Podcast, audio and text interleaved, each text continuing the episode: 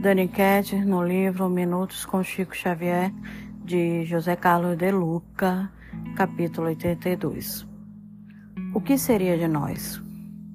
Fala-se muito a respeito do aborto, mas eu penso em minha mãe, que me esperou em uma gravidez repleta de doenças, como aconteceu em, seu, em meu nascimento. Se ela estivesse decidida a me expulsar do seu próprio seio através do aborto, eu não sei o que seria de mim. Chico Xavier. Ao ler este relato de Chico Xavier, fiquei a pensar no que seria de nós se sua mãe tivesse decidido pelo aborto. Não conheceríamos o maior médio de todos os tempos. Não teríamos tido contato com um dos seres mais evangelizadores que já pisou no planeta Terra, depois de Jesus não teríamos acesso a centenas de revelações espirituais que suas mais de 400 obras têm apresentado. Não seríamos tocados por tantos gestos de amor que brotaram de seu formoso coração. A minha e a vida de milhares de pessoas não seriam as mesmas. Louvemos Dona Maria João de Deus mãe de Chico Xavier, que enfrentando inúmeras dificuldades orgânicas e financeiras, confiou na providência divina e levou a gestação até o final. Em uma época em que os recursos médicos praticamente inexistiam no desconhecido, desconhecido vilarejo de Pedro Leopoldo, interior de Minas Gerais.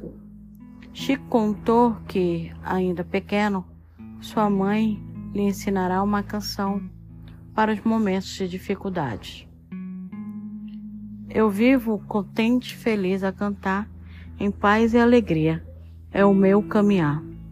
Não tenho problemas, não tenho aflições, pois tenho Jesus no meu coração.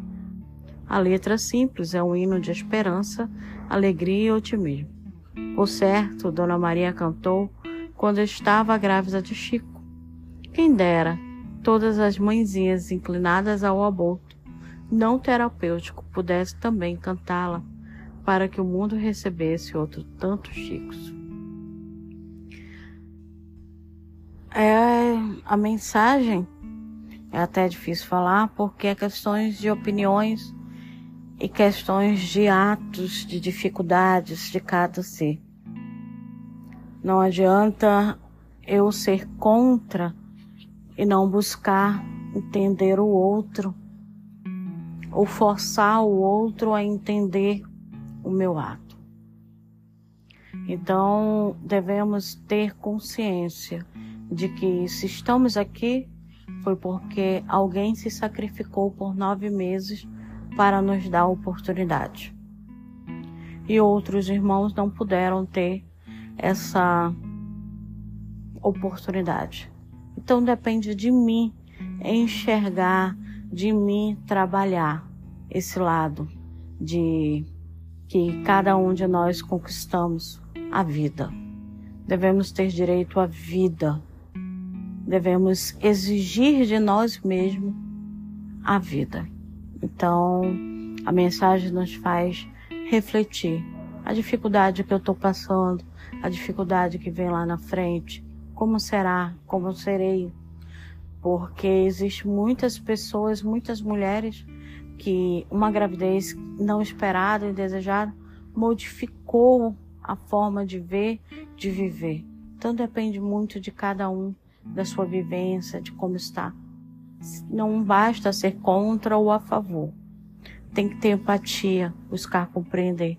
Porque cada um é um indivíduo e vai responder pelos seus atos.